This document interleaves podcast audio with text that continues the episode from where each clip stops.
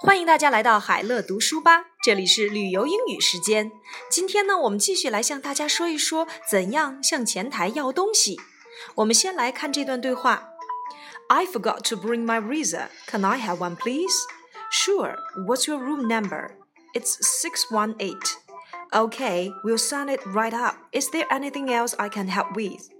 No, thanks. I forgot to bring my razor. 我忘了带刮胡刀了。 can I have one, please? 可以跟你们要一个吗？Sure. What's your room number?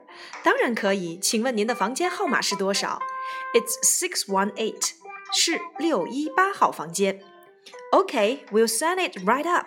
我们会马上为您送过去。Is there anything else I can help you with?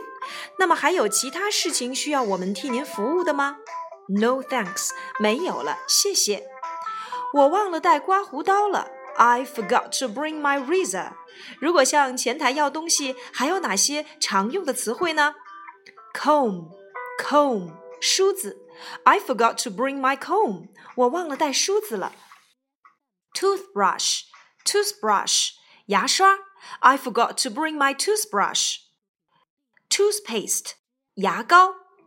我忘了带牙膏了。I forgot to bring my toothpaste。shower cap, shower cap, 浴帽.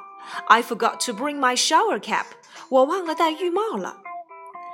刮胡膏 shaving cream, shaving cream, 刮胡膏. I forgot to bring my shaving cream. 我忘了带刮胡膏了。